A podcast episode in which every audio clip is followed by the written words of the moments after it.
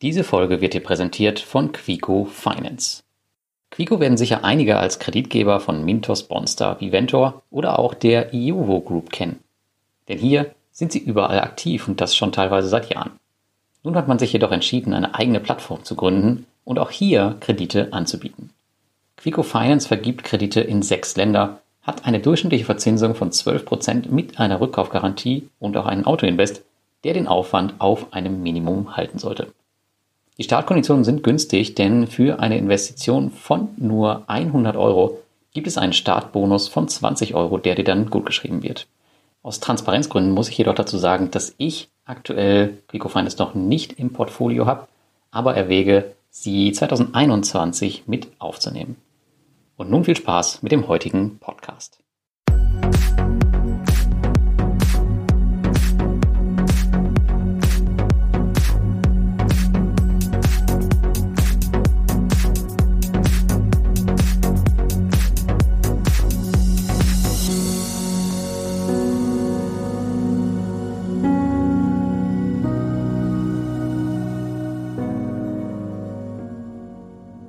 Hallo und herzlich willkommen bei Passives Einkommen mit Peer-to-Peer. -Peer. Und heute geht es um mein Crowdestor Portfolio 2020 und die Antwort auf die Frage, ob ich hier vielleicht mit falschen Erwartungen an die Sache herangegangen bin. Im März 2019 startete meine Projektserie Peer-to-Peer -Peer Lifestyle, dessen Idee es war, mehrere Tage oder Wochen bei Peer-to-Peer-Plattformen zu verbringen, daher schon der Namensbestandteil Peer-to-Peer, -Peer, und dabei ging es nicht einfach nur darum, stumpfe Interviews zu führen, die halt irgendwie vorbereitet waren und wo die Mitarbeiter die Fragen kennen, sondern Team und Management in ihrer ja, möglichst natürlichen Umgebung zu erleben. Das erklärt dann den zweiten Teil des Namens, nämlich Lifestyle. Und dann wollte ich das Ganze später natürlich an die Community transportieren. Als ersten Kandidaten hierfür hatte ich mir damals die Crowdfunding-Plattform Crowdestor ausgesucht. Die Peer-to-Peer-Plattform bot sich als Testballon an, denn ich war hier zum damaligen Zeitpunkt noch nicht investiert und das Team war extrem klein. Geblieben sind Erinnerungen an einen wirklich tollen Beginn des Projektes und zwei Gründer, die alles für ihre Plattform geben. Heute, eineinhalb Jahre später, im Jahr 2020, bin ich selbst Investor auf Crowdestor. Das Team hat sich massiv vergrößert und man hat mittlerweile weit mehr als 10.000 Investoren. Neben meinem Besuch damals gab es bisher nie einen Beitrag über mein Investment auf Crowdestor und das möchte ich heute gerne mal nachholen. Und eigentlich sollte der heutige Bericht ebenfalls aus Riga kommen, denn Kolja und ich hatten einen weiteren, diesmal mehrwöchigen Besuch bei Crowdestor geplant. Jedoch, ihr könnt es euch denken, dieser Besuch ist Covid-19 zum Opfer gefallen und wir haben diesen aufs nächste Jahr verschoben. Als Entschädigung dafür konnte ich jedoch 10 mal 50 Euro für euch herausholen, die im Rahmen dieses Berichtes verlost werden. Details dazu am Ende. Hierzu sei noch gesagt, dass dieser Bericht jetzt nicht von Crowdestor gesponsert ist, das werdet ihr auch schon gleich an den Inhalten merken, sondern ich mache das aus freien Stücken und ich habe auch aus freien Stücken das Bonusguthaben aus dem Rücken des CEOs geleiert. Ja, wir wollen uns heute mal anschauen, was in meinem Portfolio seit dieser Zeit so los war und ob ich mehr in Crowdestor investieren werde. Für alle Neulinge habe ich eine Seite gebaut, wo alle wichtigen Fragen beantwortet werden und du alle Kennzahlen einsehen kannst, ja, und dich erstmal grundlegend über die Plattform informieren kannst, wenn du das möchtest. Ich werde in diesem Beitrag also auf die Grundlagen der Plattform jetzt nicht mehr großartig eingehen. Aber schauen wir uns erstmal an, was seit meinem Besuch 2019 auf Crowdestor überhaupt passiert ist.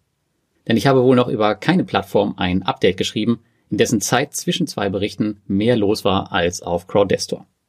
Als ich sie 2019 besucht habe, war es mehr oder weniger eine Zwei-Mann-Bude mit einigen Freelancern und großen Ambitionen. Aber selbst das war schon Lichtjahre von dem entfernt, was ich am Tag ihrer Gründung in Riga gesehen hatte.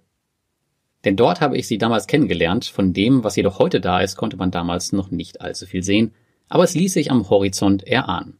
2000 Investoren hatte man im März 2019 und ich erinnere mich noch daran, dass Co-Founder Gunnars Udris Überweisungsbeträge der Investoren manuell im Backend eintrug. Das wird heute mit bald 20.000 Investoren wohl nicht mehr funktionieren. Zumindest hoffe ich das.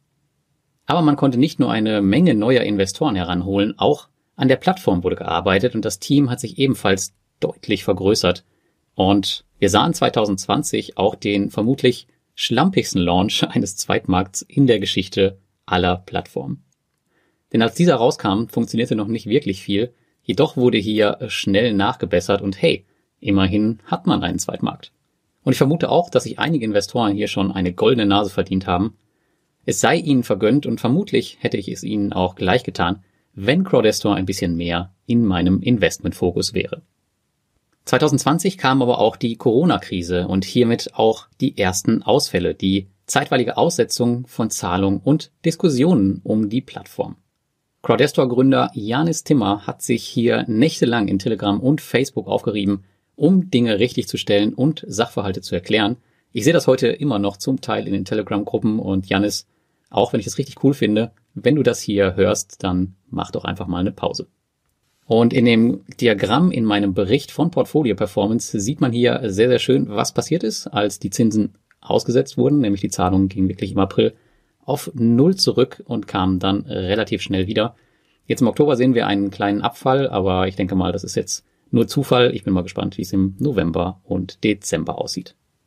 Zudem muss man sagen, ich habe hier jetzt nicht so viele Projekte, wie ich zum Beispiel bei einem Estate Guru habe oder so viele Kredite, wie ich zum Beispiel auch bei Mintos habe.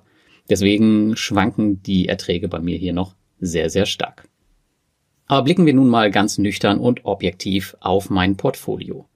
Wer meinen Quartalsberichten folgt, der kennt meine Zahlen und Zinsen schon im Vergleich zu anderen Plattformen sind sie recht unspektakulär.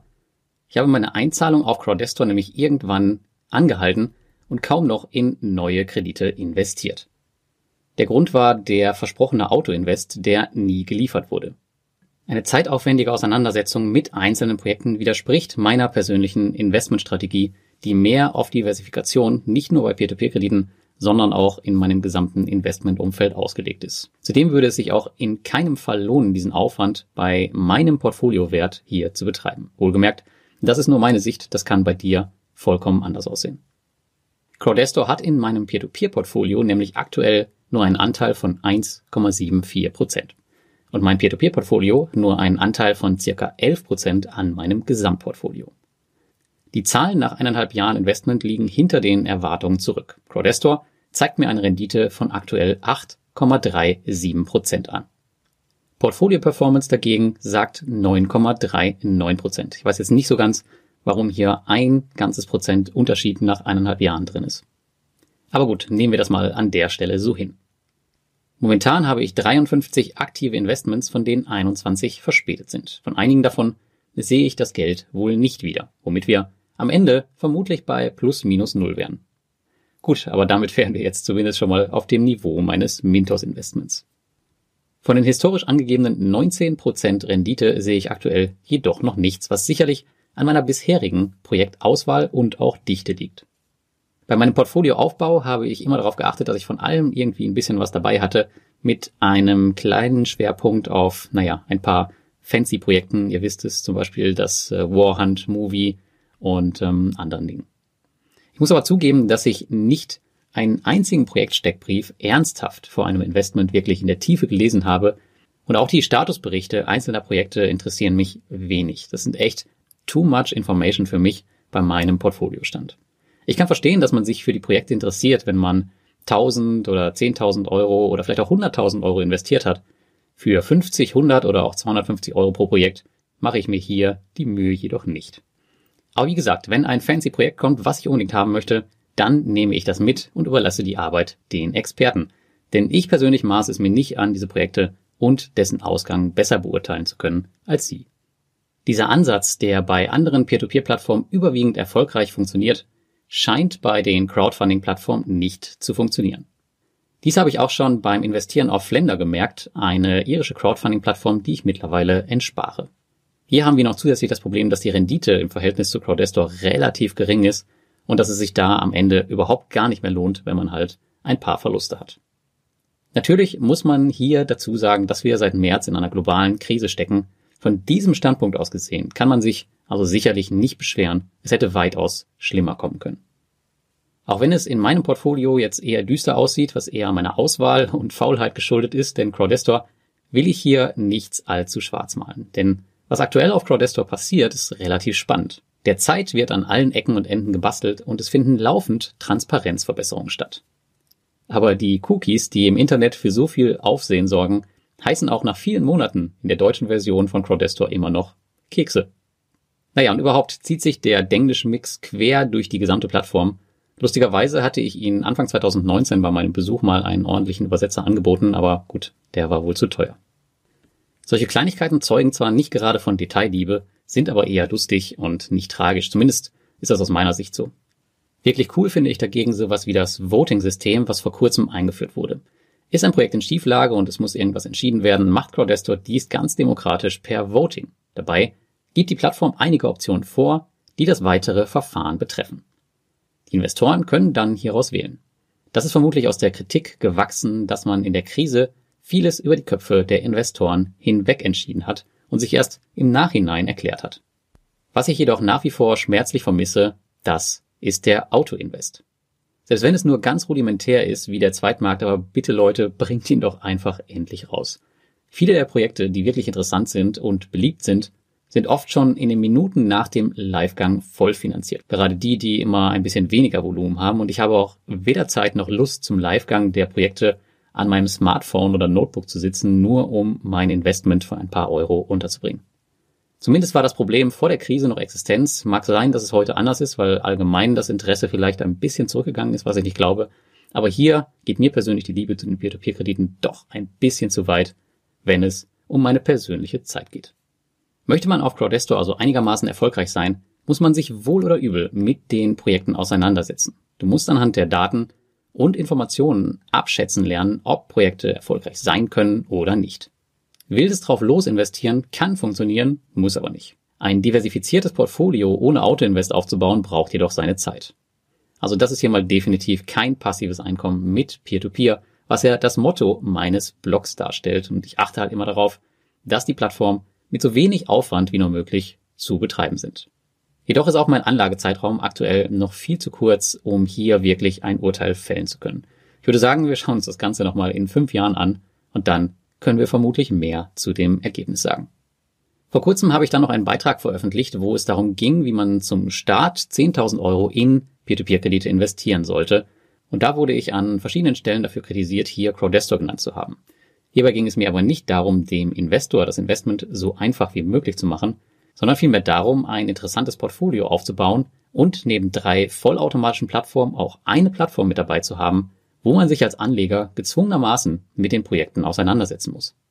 Denn hast du nur vollautomatische Plattformen mit Rückkaufgarantie im Portfolio, bekommst du nicht wirklich einen Zugang zu den Dingen, die dort passieren. Du hast das Gefühl, dass immer alles glatt läuft, da du keine oder kaum Verluste haben wirst und das führt natürlich dazu, dass du vielleicht auch schnell übermütig wirst, was ich so aus den E-Mails manchmal lese. Daher halte ich Crowdestor nach wie vor tatsächlich für eine super Lernplattform, weil man sich halt genau mit den Projekten auseinandersetzen muss und dabei bleibe ich auch. Wie du an der Sidebar meiner Website sehen kannst, haben sich in diesem Jahr schon so einige Plattformen aus meinem Portfolio verabschiedet. Ganze sieben an der Zahl, denn das laufende Jahr war genau das, was ich gebraucht hatte, um mein gesamtes Peer-to-Peer-Portfolio ein bisschen zu konsolidieren. Crowdestor wird aber definitiv nicht dazugehören. Sie ist meine einzige wirklich hochbrisante Plattform im Portfolio, wo ich mir die Kredite noch manuell zusammensuchen muss und wo es in Zukunft sicher noch die eine oder andere Überraschung gibt. Allerdings möchte ich selbst auch Teil dieser Entwicklung und auch der kommenden Zinsen natürlich sein. Ähnlich wie bei Mintos glaube ich jedoch, dass man hier durchaus dabei bleiben und sich auf die Zukunft freuen kann. Natürlich vollkommen ohne Garantie an dieser Stelle, dass der Schuss nicht voll nach hinten losgeht. Aber meine bisherige persönliche Bilanz stimmt mich da positiv und lässt mich ruhig schlafen. Dazu abschließend an dieser Stelle vielleicht noch ein Meme von Julian Hosp, welches ich immer mal wieder gerne hervorhole. Falls du diesen Meme auf meinem Blog siehst, Julian, dann ja, ich hoffe, du verstehst den Spaß, aber das Ding kursiert immer wieder im Internet und das zeigt ganz gut, wohin ich denke, dass die Reise geht. Also ich glaube, dass es nach oben geht, aber es kann auch komplett nach unten gehen. Und damit gehen wir über zu dem Extrakapital, worüber ich am Anfang des Videos gesprochen habe. Im Gespräch mit der Plattform zeigte man sich großzügig und so haben zehn Investoren, und dabei ist es vollkommen egal, ob neuer oder bestehender Investor, die Chance auf 50 Euro Zusatzkapital, also insgesamt 500 Euro. Alles, was du dafür tun musst, ist es, den Beitrag auf meinem Blog zu kommentieren und mir deine Erfahrung von Crowdestor zu berichten. Die Aktion läuft noch bis zum 15.12.2020 und dann werde ich den Gewinner auslosen. Wenn ihr euren Beitrag da schreibt, dann denkt bitte daran, dass ihr die E-Mail-Adresse nutzt, mit der ihr auch auf Crowdestor registriert seid. Den Link zum Beitrag findest du wie immer in den Show Notes. Und damit wünsche ich euch viel Glück. Und für alle, die noch gar nicht dabei sind, gibt es über den Link in den Show Notes 1% Cashback deines Investments nach 90 Tagen für jeden von uns, also für dich und für mich. Ich nutze hier den normalen Freundewerben-Link und nicht den regulären Link für uns Blogger, denn hier hättest du keine Vorteile. Ich hoffe, Crowdestor verzeiht mir das und schließt jetzt nicht meinen Account deswegen. Aber ich denke mal, das geht schon klar. Und damit danke an euch, dass ihr so lange dabei geblieben seid und danke für eure Unterstützung und viel Erfolg bei euren weiteren Investments und natürlich wie immer ein schönes Wochenende.